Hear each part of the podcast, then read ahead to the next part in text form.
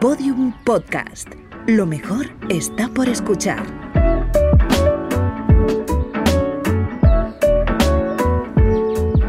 El podcast de Cristina Mitre, Summer Edition.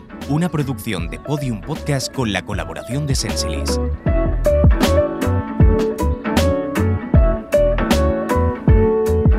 Bienvenidos todos a este primer programa del podcast de Cristina Mitre, edición de verano, después de dos años grabando en remoto desde el estudio improvisado que monté en el cuarto de invitados de mi casa en Dubái en plena pandemia. Os aseguro que es un lujo poder volver a grabar en Madrid, en directo, entre amigos que han venido a acompañarme y en un sitio tan maravilloso como es este jardín del Hotel Mandarín Oriental Ridge. Gracias de corazón a todo el equipo de Podium Podcast por hacer posible este proyecto y a nuestro sponsor Sensilis por entender la importancia de la divulgación en salud.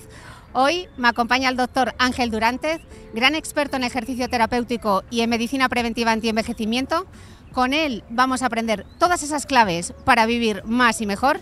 Y con el permiso del doctor Durantez, y como estamos al aire libre, voy a recordaros a todos un mensaje muy importante.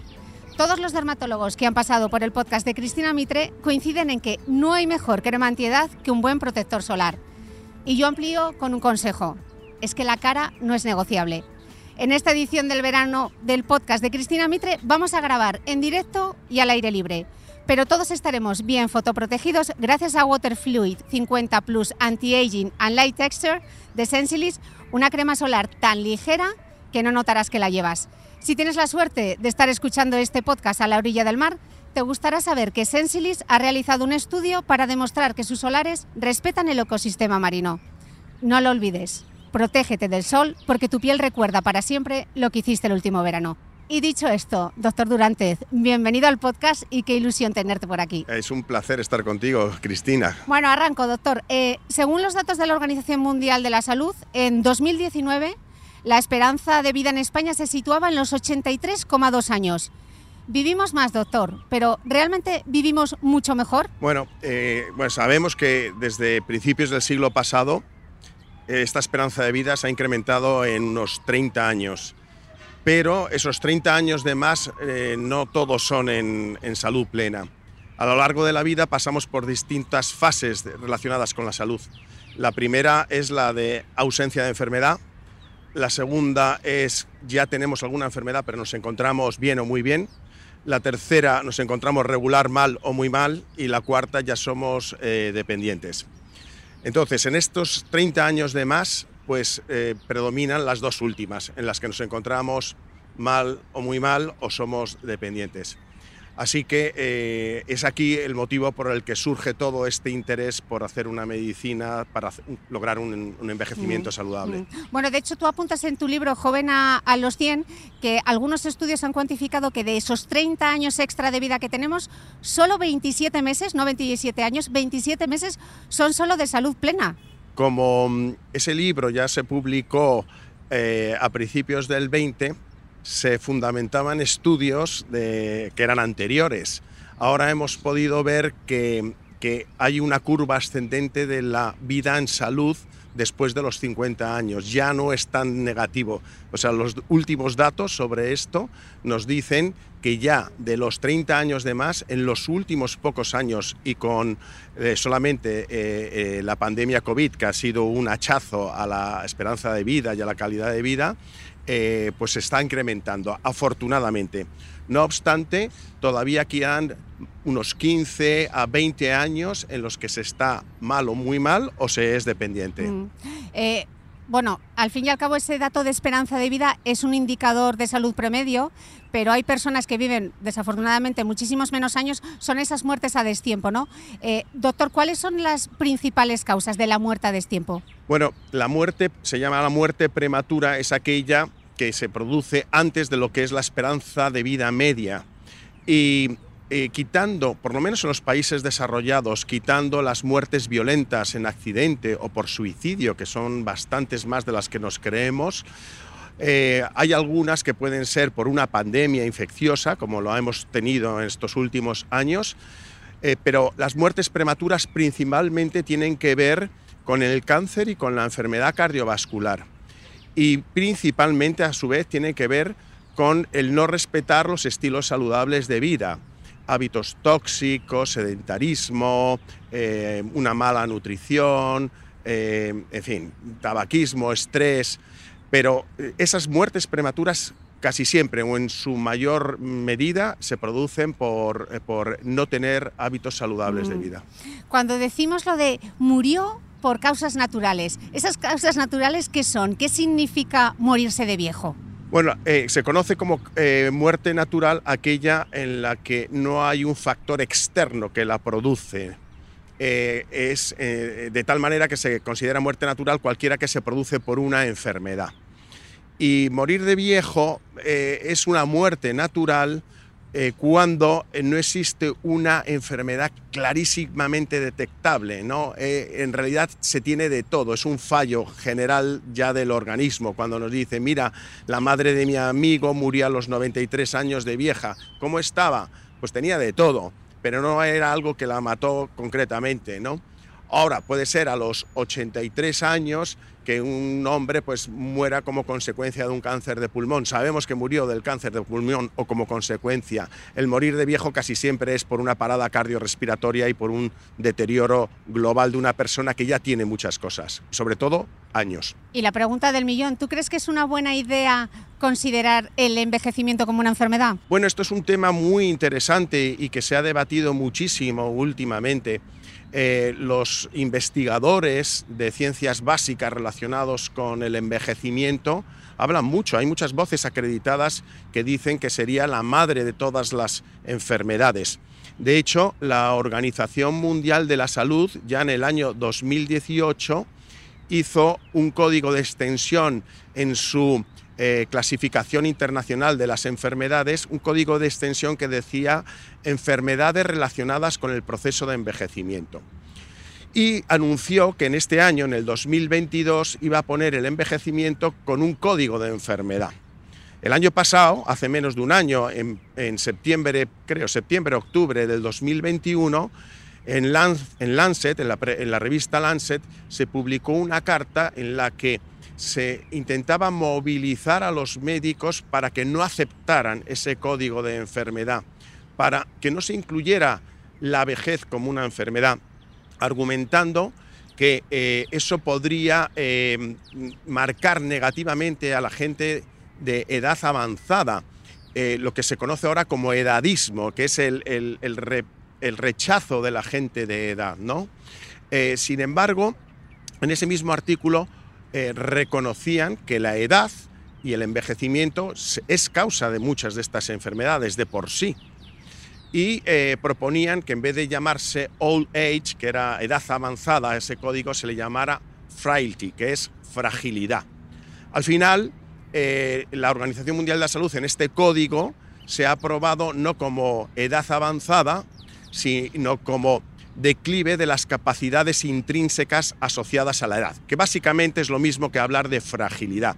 ¿Por qué? Porque puede haber gente con 75 años, con un, eh, con un envejecimiento fenotípico, con magnífico, que estén jóvenes y sanos, y puede haber gente con 65 años que esté muy envejecido. Así que no hay que hablar de una edad ni de años, sino que hay que hablar del declive de las capacidades intrínsecas.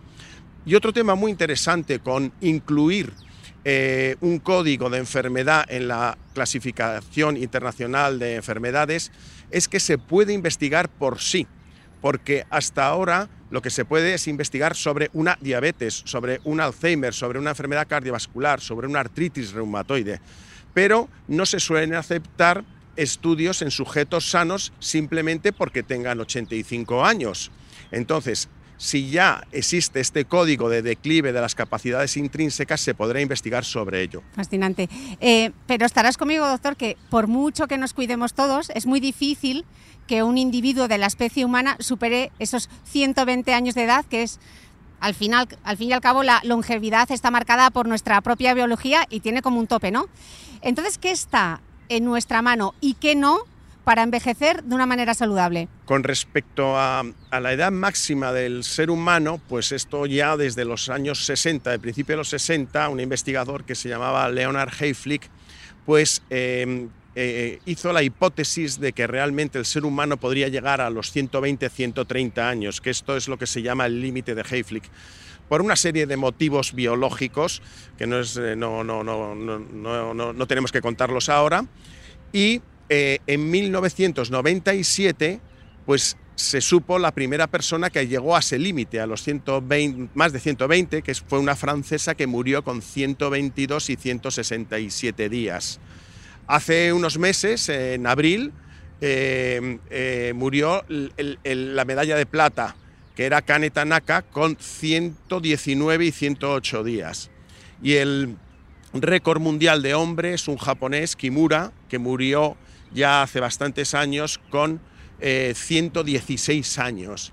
O sea, lo que, lo que sí vamos viendo es que cada vez hay más gente que se acerca al límite máximo de la longevidad humana. Pero esto son cosas excepcionales.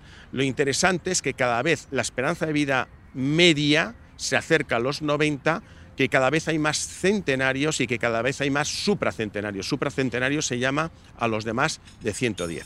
¿Y que, qué es lo que podemos hacer en nuestra mano? Pues lo vamos a hablar, ya lo hemos hablado, pero son estilos saludables de vida y luego alguna otra herramienta que esta medicina a la que yo me dedico nos puede aportar. Sí, justamente de eso te quería preguntar, porque cuando hablamos de medicina preventiva para el envejecimiento saludable, ese Age Management Medicine, ¿exactamente de qué estamos hablando? Pues mira, estamos hablando de comer bien, estamos hablando de protegernos del sol, estamos hablando de hacer ejercicio, que es distinto que hacer deporte. Estamos hablando de, no fumar, estamos hablando de limitar o no beber alcohol, estamos hablando de medirnos. A la postre, de lo que estamos hablando es de abordar esas enfermedades del envejecimiento, esas que vamos a padecer sí o sí por el paso del tiempo, antes de que se manifiesten en la fase subclínica o silente de la enfermedad. No esperar a que aparezcan los síntomas para empezar a actuar. Esto está en contra de lo que nos enseñan en las facultades, o por lo menos lo que me enseñaron a mí. No hagas nada mientras no sea necesario. Ese paradigma del siglo XX se está cambiando por el paradigma sanitario del siglo XXI, que viene a decir no dejas de hacer algo mientras sea posible para evitar que eso aparezca, porque cuando aparezca el síntoma probablemente ya hemos llegado tarde. Mm. Pero seguro que en alguna ocasión te lo habrán dicho, ¿no? Que si tratamos todas esas enfermedades antes de que aparezcan en esa etapa, ¿no corremos un poquito el riesgo de medicalizar en exceso? Ah, yo aquí haría una pregunta. ¿Acaso hacer ejercicio es medicalizar? ¿Acaso comer bien es medicalizar? ¿Acaso no fumar es medicalizar?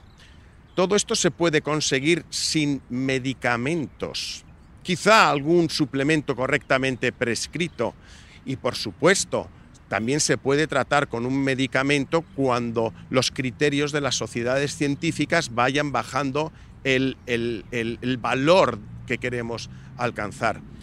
Fijaos, si pasamos la ITV anual de un coche clásico del año 69 o, de mi año, del 63, todos los años, ¿qué tiene de malo pasar mi ITV todos los años y valorar cómo estoy todos los años?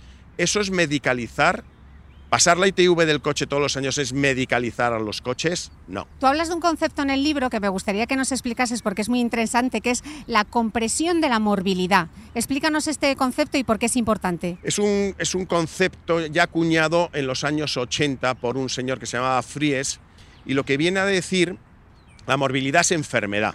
Compresión de la morbilidad es intentar vivir el mayor tiempo en esa fase de salud y percibida, subjetiva y a ser posible también de ausencia de enfermedad para que la enfermedad se comprima en los últimos años de nuestra vida. Fíjate, en datos españoles el 50% de las mujeres ya tiene un diagnóstico a los 35 años. El 50%. Y de hombres a los 40 años. O sea, las mujeres ya tienen un diagnóstico probablemente relacionado con temas ginecológicos, un ovario poliquístico, una endometriosis, a partir de los 35.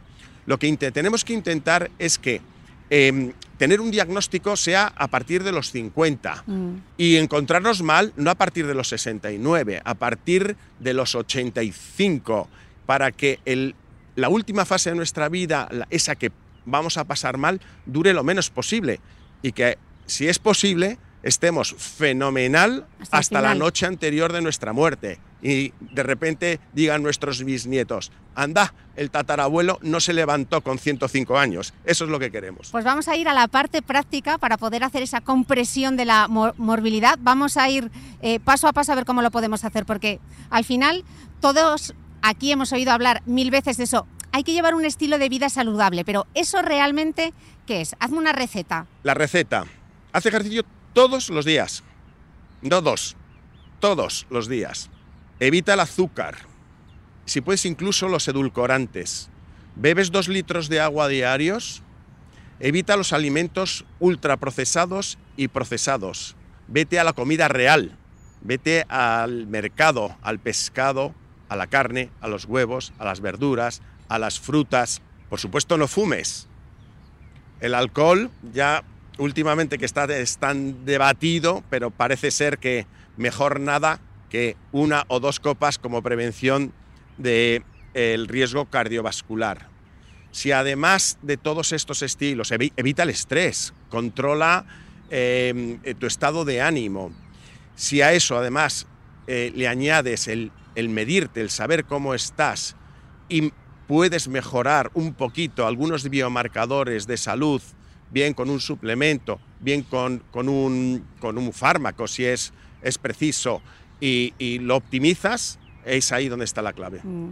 Bueno, doctor, en este podcast que hemos hablado desde herencias, de cómo ahorrar, de cómo hacerte un presupuesto, de cómo hacer una buena inversión, tú dices en tu libro que no hay mayor ahorro que, que invertir en salud. Entonces, ¿cuáles son esas, ahora que ya lo sabemos, cuáles son esas inversiones de interés compuesto en términos de salud? Todo es lo que acabamos de decir el interés compuesto es el que, el que se añade uno sobre otro, ¿no? Vale, tú puedes hacer ejercicio físico a diario, pero fumas. Bueno, interés compuesto, deja de fumar. Y, puedes eh, no fumar y hacer ejercicio a diario, pero estás en una obesidad o tienes un aumento de tu grasa visceral. Si sabes que tienes esa grasa visceral porque te la has medido, puedes hacer algo para bajarla por debajo de los límites que se consideran nocivos. O poner tus niveles de homocisteína en valores óptimos. O de LDL colesterol, que es el colesterol malo. O... Espera, que te voy a dar una, doctor. Interés compuesto. Hacer ejercicio hacer pesas, trabajar la fuerza, ese es interés compuesto sobre todo para las mujeres, ¿o no? Totalmente, lo, hablaba, lo hablábamos antes eh, sobre un título de un artículo que escribí que decía, si estás en menopausia, haz pesas. ¿Veis? No os lo digo yo, os lo está diciendo el doctor Durantes, no solamente para subir la maleta al avión. Claro. Es que casi todos los estudios que se han hecho sobre el impacto beneficioso del ejercicio sobre la salud se han hecho con ejercicio cardiovascular y eso básicamente es porque el ejercicio vascular desde la primera mitad del siglo XX se podía medir fácilmente o cómodamente en un laboratorio con una cinta rodante, una bicicleta, poniendo analizadores de gases y distintos sistemas de medición del organismo. Medir la fuerza es una cosa un poco más compleja, ¿no? Porque la fuerza de qué? La fuerza del glúteo o del vasto interno o del pectoral o del dorsal, ¿no?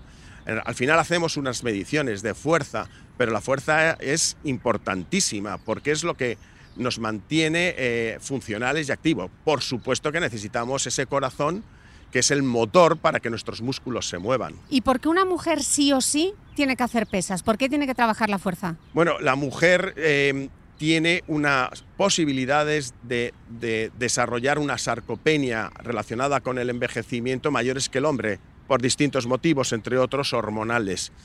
Y eso por un lado. Pero por otro lado, siempre ha habido el mito de que una mujer eh, que hace pesas se hipertrofia y entonces se va a convertir en un hombre. Eso es casi imposible. O sea, tiene que hacer muchísima cantidad de pesas para poder lograr eso. Y, y entonces, especialmente en miembros inferiores. Esto es algo que medimos regularmente en mi clínica y es muy frecuente encontrar mujeres entre los 45 y 65 años con una descompensación. Tienen mm, una baja masa muscular en miembros inferiores. Los miembros inferiores son los que nos mantienen erguidos, los que nos van a hacer que cuando tengamos 80, 85 años nos levantemos bien del, asiento. De hecho, muchas pruebas para valorar la, la dirapenia, la falta de masa muscular, consiste en, cronometrar el tiempo que tardas en levantarte del suelo o de una silla. Así que eh, es clave, es clave para, todo. Además de que el entrenamiento de la fuerza mejora la densidad mineral ósea. Eso de hacer un ejercicio suave como la natación para trabajar eh, la osteoporosis, pues no, no llega al umbral. Hay que hacer un ejercicio más intenso que produzca tracción de las inserciones de los tendones en el hueso para que se estimule eh, el crecimiento y la densidad de los músculos, mm. de los eh, huesos, perdón. Con todo lo que nos has dicho, queda claro que la mejor medicina es una vida saludable. Entonces, ¿quién está fallando aquí? ¿Es el médico o el paciente? Pues están fallando los, dos. Eh, por un lado, esto, esto no se enseña en las facultades de medicina. En las facultades de medicina no se habla profundamente de nutrición, ni de fisiología del ejercicio, ni de hábitos de estilo saludable, ni de normas de higiene de sueño. Y cuando se habla de medicina preventiva, se habla de preventiva y comunitaria. Es una medicina de prevención comunitaria. Higiene del agua, prevención de, de epidemias, pero no de la prevención personalizada de la persona eso realmente, el interés está eh, apareciendo ahora en las grandes especialidades médicas, en la cardiología, para la prevención de la enfermedad cardiovascular, en la neurología, para la prevención del deterioro neurocognitivo, en la oncología, se empieza a oír hablar de la oncoprevención, ¿no? Pero esto son términos de hace 20 años a lo sumo, de, o finales de los años 90. Con esto lo que quiero decir, cuando me has preguntado que quién tiene la culpa, pues lo tiene en parte nosotros mismos, los médicos, porque nos hemos centrado en la enfermedad y en tratar al enfermo y no al sano, para que evitar que se convierta en un enfermo o en abordarle, no digo tratarle, en, evaluarle. Y por otro lado, eh, cada persona es responsable de sí misma. Conocemos muchísima gente, todos conocemos gente que no le importa. Yo tengo buenos amigos que les he dicho, oye, me encantaría poderte ayudar hacer un envejecimiento saludable y me han dicho, ¿es que me ves mal? Yo me encuentro fenomenal. Que ante esa respuesta, eh, ¿qué, piensas? Pues que esta persona está esperando a encontrarse mal para empezar a hacer algo. Mm. Pero Ángel, al fin y al cabo, ¿quién debería prescribir estilos de vida saludable? Porque tú te metes en Instagram y está plagado de gurús. Ya, bueno, a ver, en realidad lo primero es que todas las instituciones relacionadas con la salud deberían promoverlo. Y segundo, es cualquier profesión que se vincule con la salud, que son principalmente las sanitarias, desde enfermería, medicina, fisioterapia, nutrición, pero también tenemos otro gran colectivo que son los licenciados en ciencias de la actividad física o sus versiones mm, no licenciados, que son importantísimos y que en mi opinión debería ya empezarse a plantear que parte de ellos, los que se dedican a la salud, fueran una profesión sanitaria. Total. Eh, hay un concepto en tu libro que me ha gustado mucho y es que tú hablas que igual que conocemos el concepto de enfermedad crónica, quizá debamos insistir más en el término salud crónica. Aseguras que ya no vale lo del chequeo rutinario anual, o sea, la ITV anual, hay que ir un paso más allá. Claro, a ver, eh, el chequeo anual eh, se engloba dentro de un concepto blanco-negro enfermo sano. Pero es que en realidad em, el límite entre salud y enfermedad es muy difuso, hay una zona gris. Tú no eres hipertensa de un día a otro, tú no eres diabética de un día para otro, ni tienes un cáncer de un día para otro. Se te diagnostica de un día para otro. Eso sí, un infarto te da de un día para otro. Pero antes de que te dé el infarto, llevas muchos años cociéndose el infarto en tus arterias, produciéndose lo que es una, una aterosclerosis subclínica. Es ahí donde tenemos que mirar en la aterosclerosis. El chequeo de salud convencional es, ¿estás sano? ¿No cumples criterio de enfermedad? hasta el año que viene. ¿Que tienes algo? Al especialista. ¿Qué es lo que nosotros proponemos? ¿Estás sano? Sí. ¿Tienes enfermedad subclínica? Probablemente. Vamos a empezar a trabajar ya con esa enfermedad subclínica.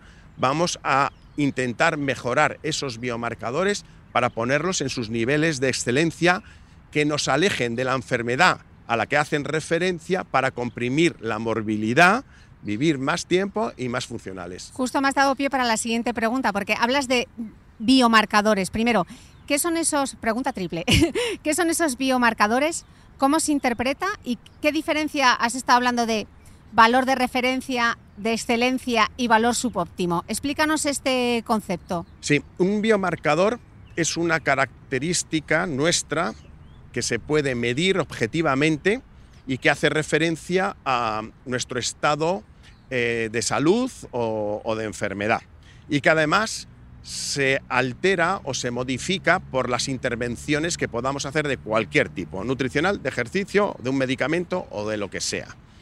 Esos biomarcadores generalmente en, medicina se les da unos rangos de referencia y por, por concepto la referencia, lo que se considera normal, es donde entra el 95% de la población. Si tú te vas, esto se lo explico ya a mis pacientes, te vas a la calle Bourbon Street en Nueva Orleans y coges a 100 personas, 100 mujeres de la calle, probablemente la normalidad es que pesen 90 kilos o, que pesen 85 kilos. Eso es lo que nos daría la normalidad. ¿Eso es lo deseable? No. Una cosa es la normalidad y otra cosa es lo deseable. Por lo tanto, aparece el concepto de óptimo. Tengo un colega en Estados Unidos, un internista que hace esto, del que yo he aprendido mucho, que él llama a lo que hace eh, optimal medicine, medicina de excelencia o, de niveles óptimos, ¿no? que me parece que está eh, bien descrito. Y todos los que hacemos esto ese rango de referencia que normalmente se considera normal, lo subdividimos en óptimo y subóptimo. Un ejemplo, el colesterol malo, el LDL, que no le deberíamos llamar malo, pero bueno, para entendernos, es alto por encima de 130, pero si es más bajo es mejor. Al final volvemos a poner un otro corte que es el de óptimo y que en mi caso, y que también las instituciones ya de cardiología lo ponen por debajo de 100. El rango entre 100 y 130 es el valor que llamaríamos subóptimo. Hace unas semanas se ha publicado un artículo sobre cuál es el valor óptimo de los triglicéridos. Y se ha visto que la correlación con la enfermedad cardiovascular aumenta desde el valor mínimo. O sea, el óptimo es cuanto más bajo. Ya está. O sea, que no hay que conformarse. No hay que conformarse, efectivamente, porque, hombre, te puedes conformar en, lo subóptimo si no te preocupa. Eh, mi amigo, pues no le preocupa tener la glucosa en 105, ni tener la insulina en 18, ni tener el colesterol malo en 125, porque si le han dicho que todo eso es normal, pues es normal. Ahora bien, muy probablemente esté gestando enfermedades relacionadas con el proceso de envejecimiento, relacionadas con esos biomarcadores. Doctor, mira que es difícil poner de acuerdo a toda la comunidad científica, eh, pero como tú escribes en el libro, hay algo en lo que sí estáis todos de acuerdo y es que de todas las causas que inciden en la aparición y desarrollo de las enfermedades asociadas a la edad, todos, todos los científicos coinciden en señalar al sedentarismo como la principal. O sea, tenemos la herramienta y no la utilizamos. Mira, hay tres, tres, dichos o tres eh, frases, ¿no? Una que es de, mi amigo, el profesor Alejandro Lucía, y que, y que habla de la polipíldora. No existe un fármaco con tantos beneficios integrales para la salud como el ejercicio. Otro de Min Lee, es una epidemióloga de Harvard, que dice, todo lo que empeora con la edad, mejora con el ejercicio. Y otra frase que me gusta es de Kenneth Cooper, es un, médico norteamericano que es el que investigó mucho sobre el consumo de oxígeno, que dice, eh, no dejamos de hacer ejercicio porque envejecemos, envejecemos porque dejamos de hacer ejercicio. Y en estas tres fases más o menos se define eh, la importancia de la actividad física y del ejercicio. Ahora, si entre la nutrición, el sueño, el ejercicio cuál es el peso específico de cada uno de ellos. Yo sinceramente creo que el ejercicio es el que más pesa. Tú haces ejercicio y aunque no comas muy bien, mm, vas a ir mejor.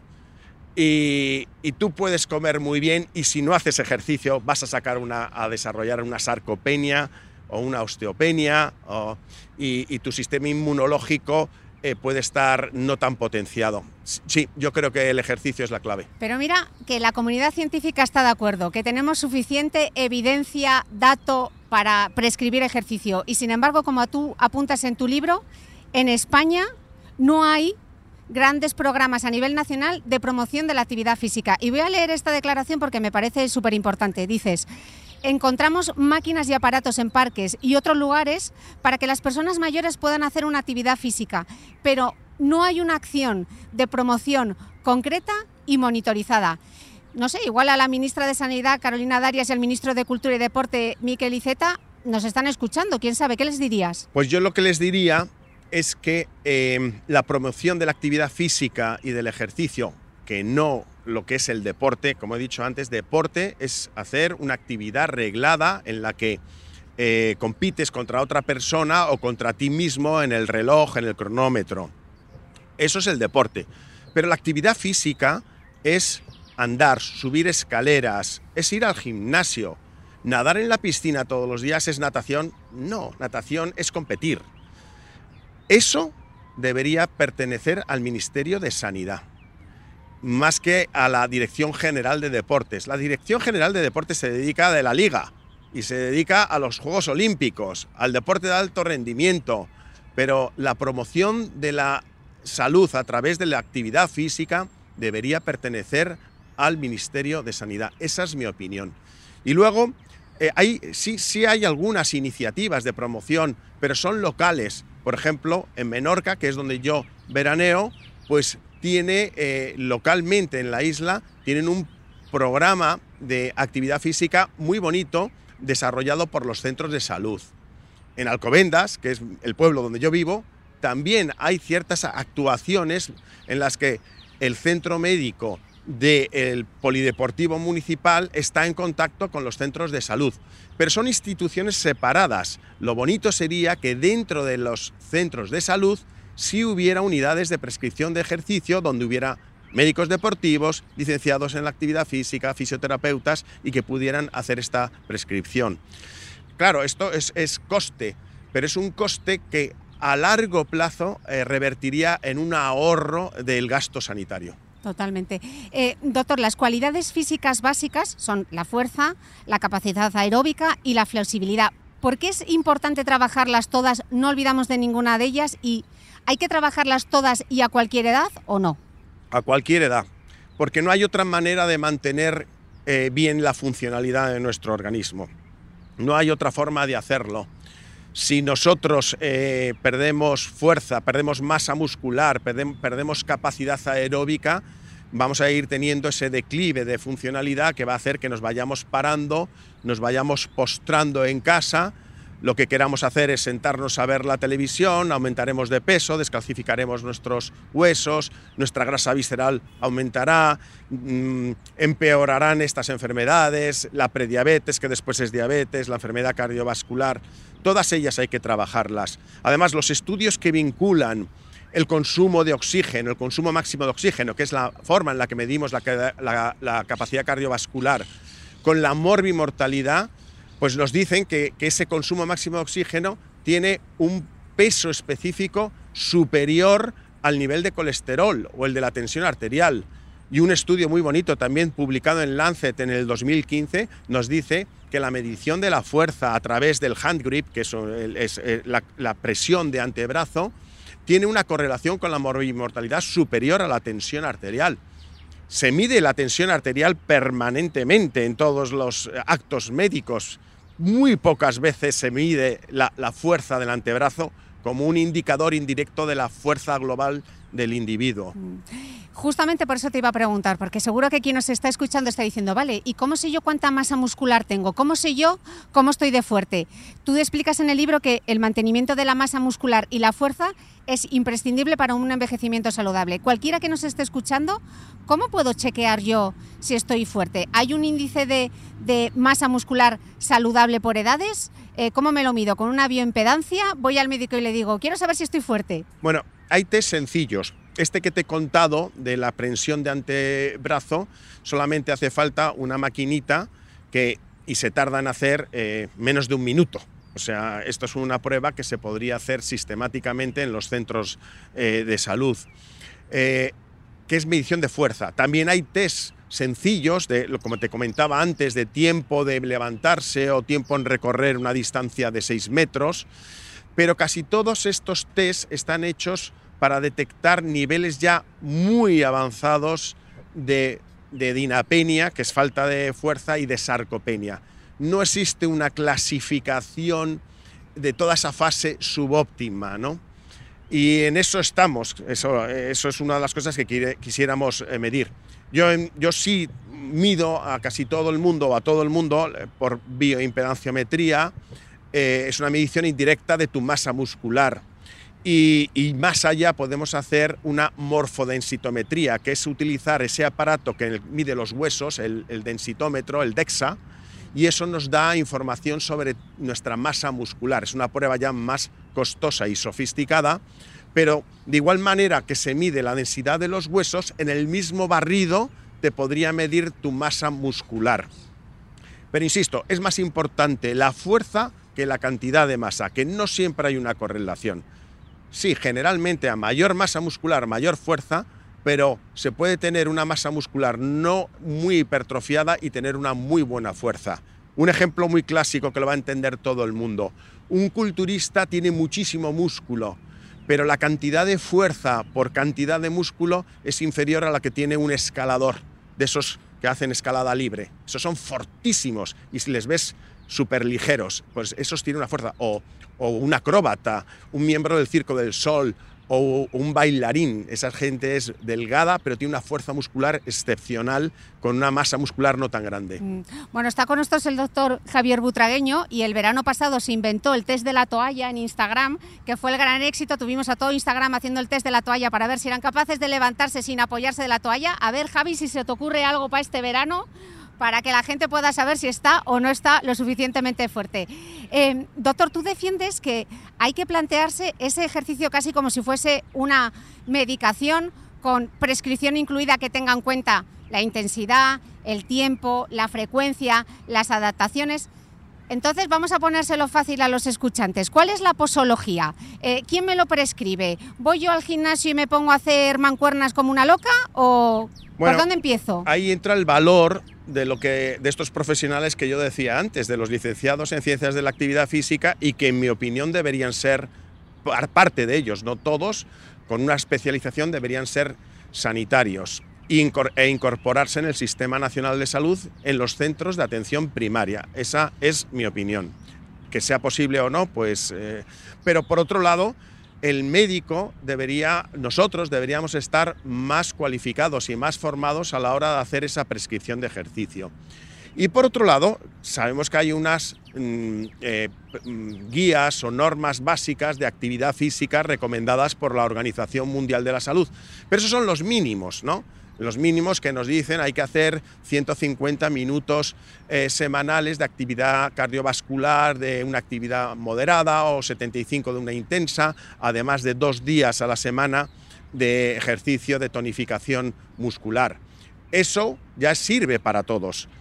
Ahora, cuanto mejor prescrito, cuanto mejor adaptada a la intensidad y cuanto más cantidad, casi mejor salvando las peculiaridades, como dicen los anglosajones, y perdón que lo diga en inglés y ahora lo traduzcáis, as much as possible, as hard as possible, tanto como sea posible y tan duro como sea posible, con sus limitaciones para no hacernos daño.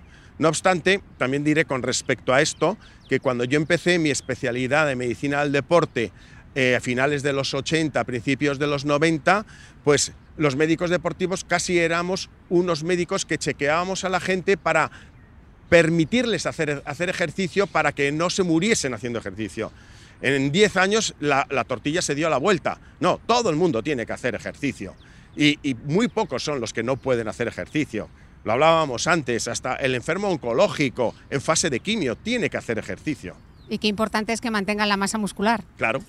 Eh, decía Aristóteles, ya lo decía Aristóteles, ganar tiempo de vida en movimiento para no perderlo sentado. Doctor, ¿hay evidencia científica de que estar sentado mata? Sí, es lo que se conoce como el sitting time o el tiempo sentado y por eso eh, hay correlación directa con morbimortalidad.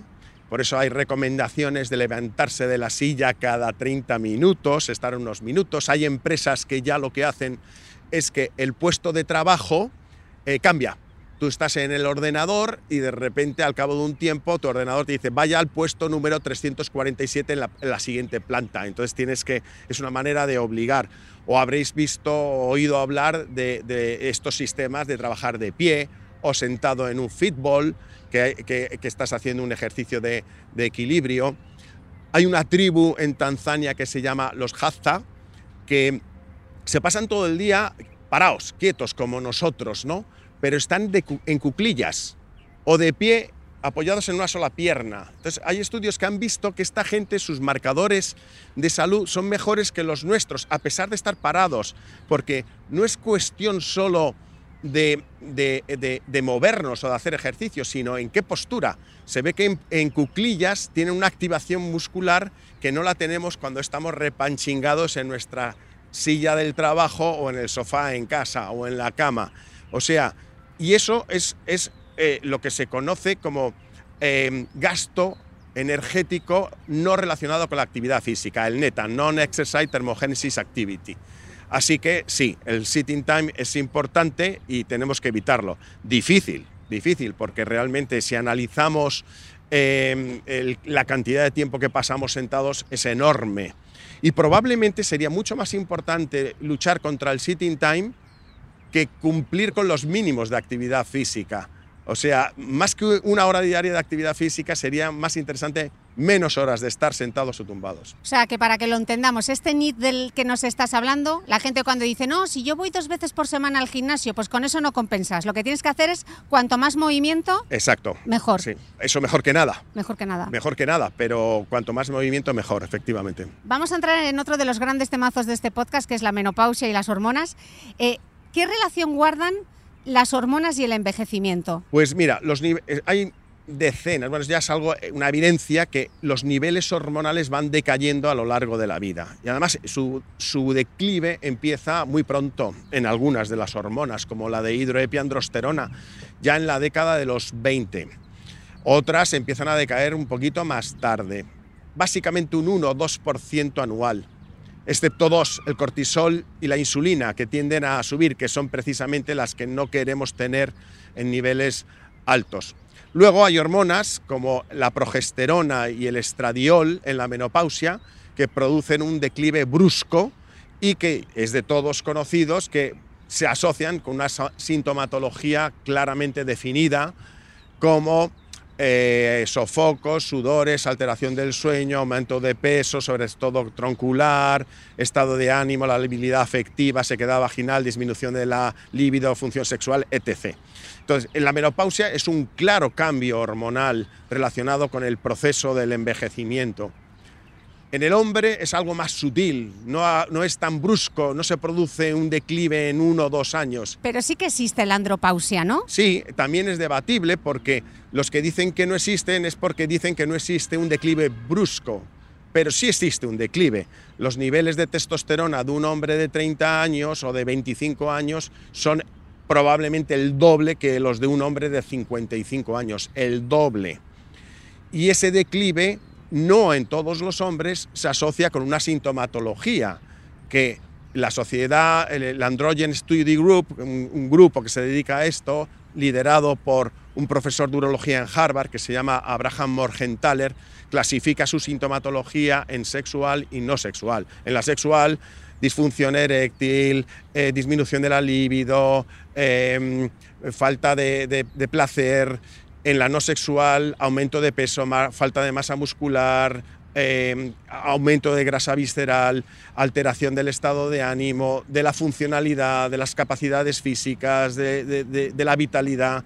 O sea, claro que está definido y se define como eh, eh, déficit androgénico del hombre adulto o él le gusta decir mejor síndrome de baja testosterona. Se está definiendo ahora entre urólogos y endocrinos cuáles son los criterios diagnósticos, pero como todo en medicina, dar un criterio diagnóstico a un valor, a un número, no siempre es lo más adecuado, porque, como dice uno de mis profesores de hormonas en Estados Unidos, y perdón por el anglicismo, treat symptoms, not numbers, trata los síntomas, no los números. Entonces hay que asociar la sintomatología, hay que ver el valor analítico y luego eh, compensar pros y contras y actuar. Justo en esa línea hablaba con una amiga ayer y me decía sobre la terapia hormonal en el caso de la menopausia y ella me decía, bueno, pero al final se trata de un proceso natural. Y yo le decía algo que nos había contado la, endocrina Clotilde Vázquez en este podcast, y es como también la presbicia es un proceso natural y por eso no dejamos de ponernos gafas. Eh, eso mismo dice Morgenthaler con respecto a la testosterona y, en, los, los, hombres. Efectivamente, la presbicia y, la menopausia y la andropausia, pues efectivamente son procesos naturales. Es natural eh, tener luz eléctrica por la noche, eh, hay tantas cosas, es natural desplazarse con un coche, hay tantas cosas que, no son naturales y que nos ayudan a vivir mejor y en salud y alcanzar estos niveles de bienestar, que ¿por qué no vamos a abordar esto? Sí, y cada vez es más lógico. Mira, en el, cuando yo empecé a formarme en Estados Unidos, claro, yo venía de la medicina eh, española, ¿no? Y, y empezaba a oír cosas de este estilo, me llamaba la atención sobre todo todo la, hormonofobia vinculada con el famoso estudio WHI, el Women's Health Initiative, y su vinculación con el cáncer de mama y la enfermedad cardiovascular en mujeres, que utilizaban hormonas que eran hormonas obtenidas de la orina de la yegua embarazada o eh, sustancias de diseño distintas a las hormonas que, que tenemos los seres humanos. ¿no? Luego se vio que, bueno, que el estudio no estaba perfectamente bien eh, interpretado. En el 2015, el, NICE, el National Institute of Care Excellence británico, ya recomendaba a médicos de familia ginecólogos valorar seriamente eh, la prescripción de una terapia hormonal en las mujeres en la menopausia. Cuanto antes, mejor, porque los estudios ven que cuanto más tarde se pierde la ventana de oportunidad. Yo la primera vez que he visto algo similar aquí en España ha sido hace poco por la Sociedad Española de Cardiología, pero hace poco. Y bueno, y después Clotilde Vázquez, claro, una endocrinóloga del Sistema Público de Salud que lo diga, pues, pues ayuda mucho. Pero si lo digo yo, un especialista en medicina del deporte, hace 10 años, poco menos que soy un loco, un descerebrado. Vamos a hablar de otro gran tema en tu libro y algo de lo que preguntan mucho en Instagram y en redes sociales y es el tema de la suplementación, ¿no? Como tú mismo reconoces en el libro, es un tema un pelín eh, controvertido. Eh, doctor, ¿son realmente necesarios los suplementos en sociedades avanzadas y que aparentemente están bien nutridas? Y si es así, ¿por qué? La clave está en lo que acabas de decir de aparentemente. O sea, yo creo que estamos, eh, no estamos bien nutridos, estamos, tenemos un exceso de calorías, comemos calorías. O sea, no, no, no estamos en riesgo de, de, morir de hambre, pero no, no tan bien nutridos. Es ahí donde está el, matiz de, esto. Y la forma en la que comemos probablemente no sea la más saludable. Y cuando medimos biomarcadores vinculados con la nutrición, te das cuenta de que no estamos tan bien nutridos. Por poner un ejemplo, sabemos que el índice omega 3 es un indicador de nuestros niveles eh, eh, a nivel celular, en la membrana del eritrocito, de estos importantes ácidos grasos eh, poliinsaturados. Bueno, pues los estudios epidemiológicos y en, la práctica clínica, la experiencia diaria, te das cuenta que la mayoría no los tiene bien. La mayoría no los tiene bien. No estamos aportando la suficiente cantidad de ácidos grasos omega 3. Que lo podemos hacer con la alimentación, por supuesto que lo podemos hacer con la alimentación y también con algún suplemento, si está correctamente prescrito.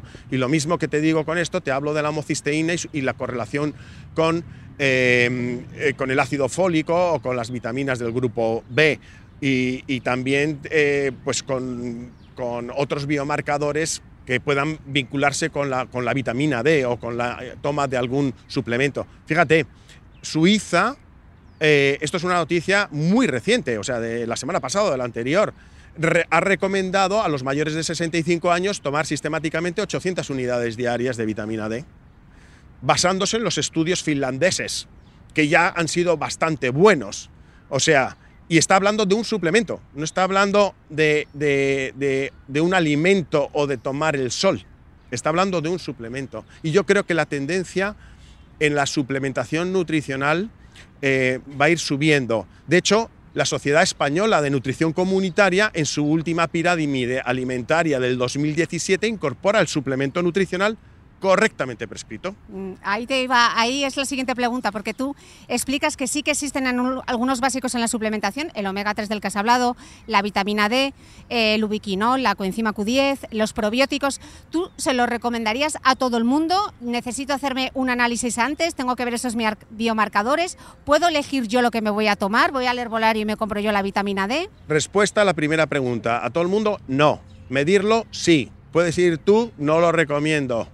O sea, lo correcto sería hacer una correcta prescripción de la suplementación nutricional, que es lo que recomienda la Sociedad Española de Nutrición Comunitaria y la que básicamente los expertos estamos en ello. Eso sería realmente lo, adecuado. Bueno, yo te voy a hacer una pregunta porque está aquí mi amiga Patri, psicóloga, y mi, mi Patri lleva toda la vida...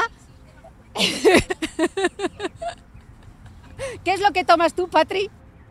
Levadura de cerveza y germen de trigo. ¿Qué le dirías a, mi, amiga? Que, siga también haciendo las cosas también, pero a lo mejor lo que le diría que muchas de las cosas que hemos visto, que si se miden, nos puede dar una información muy interesante, ¿verdad?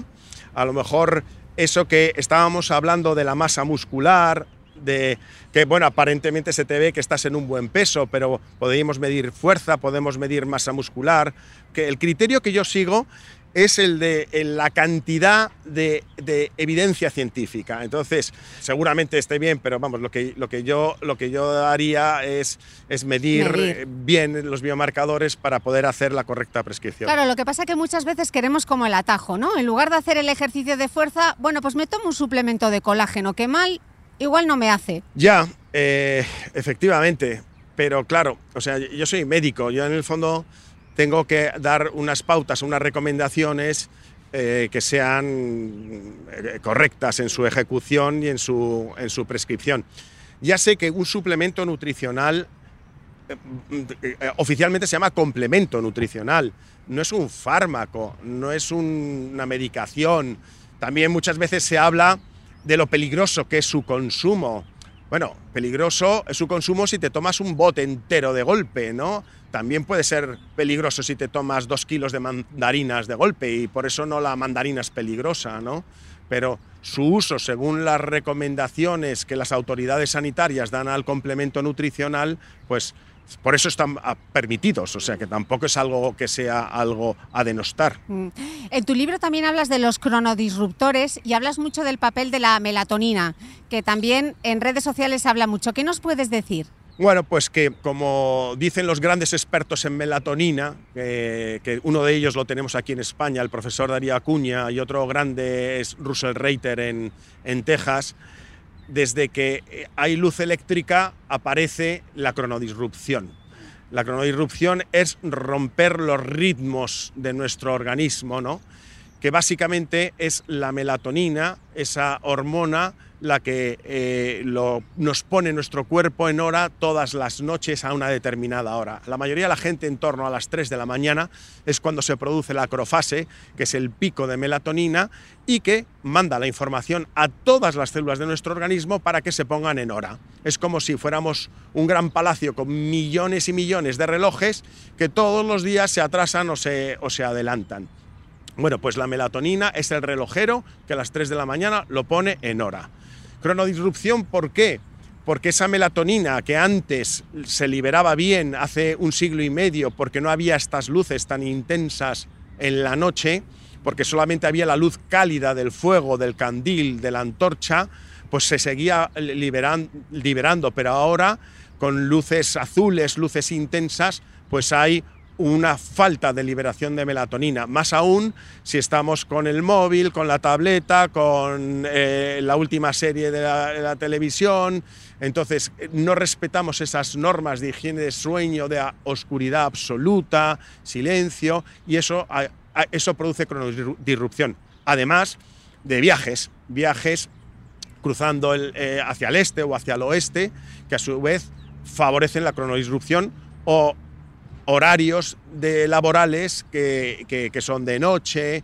Hay muchos estudios que ven que la gente que tiene turnos de noche enferma más que la gente que tiene horarios normales. Si esto además lo notamos con el simple cambio horario dos veces al año, eh, la gente nota, mucha gente nota ese pequeño esa pequeña cronodisrupción que tarda unos cuantos días en ponerse en hora de nuevo. Dímelo a mí que tengo un jet lag recién aterrizado de Dubái que no me entra en el cuerpo.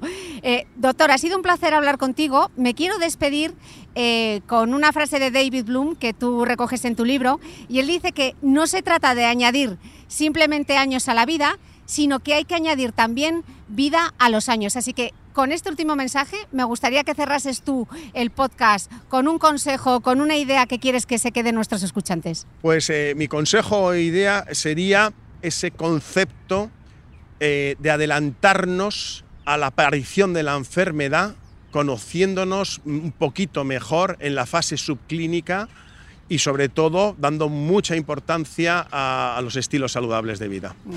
Pues con ese mensaje nos quedamos. Doctor Durante, muchísimas gracias y a vosotros nos escuchamos de nuevo el próximo domingo. Gracias.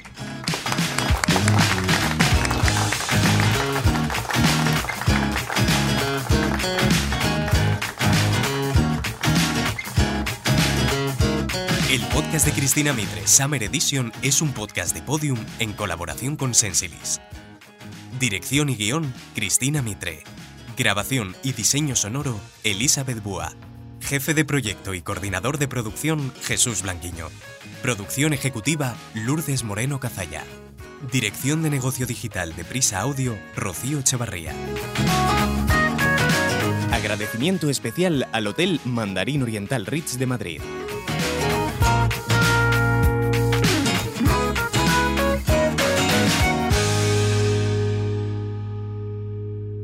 Escucha todos los episodios en Podium Podcast y en agregadores. Este episodio está disponible en vídeo en el canal de YouTube de Podium Podcast.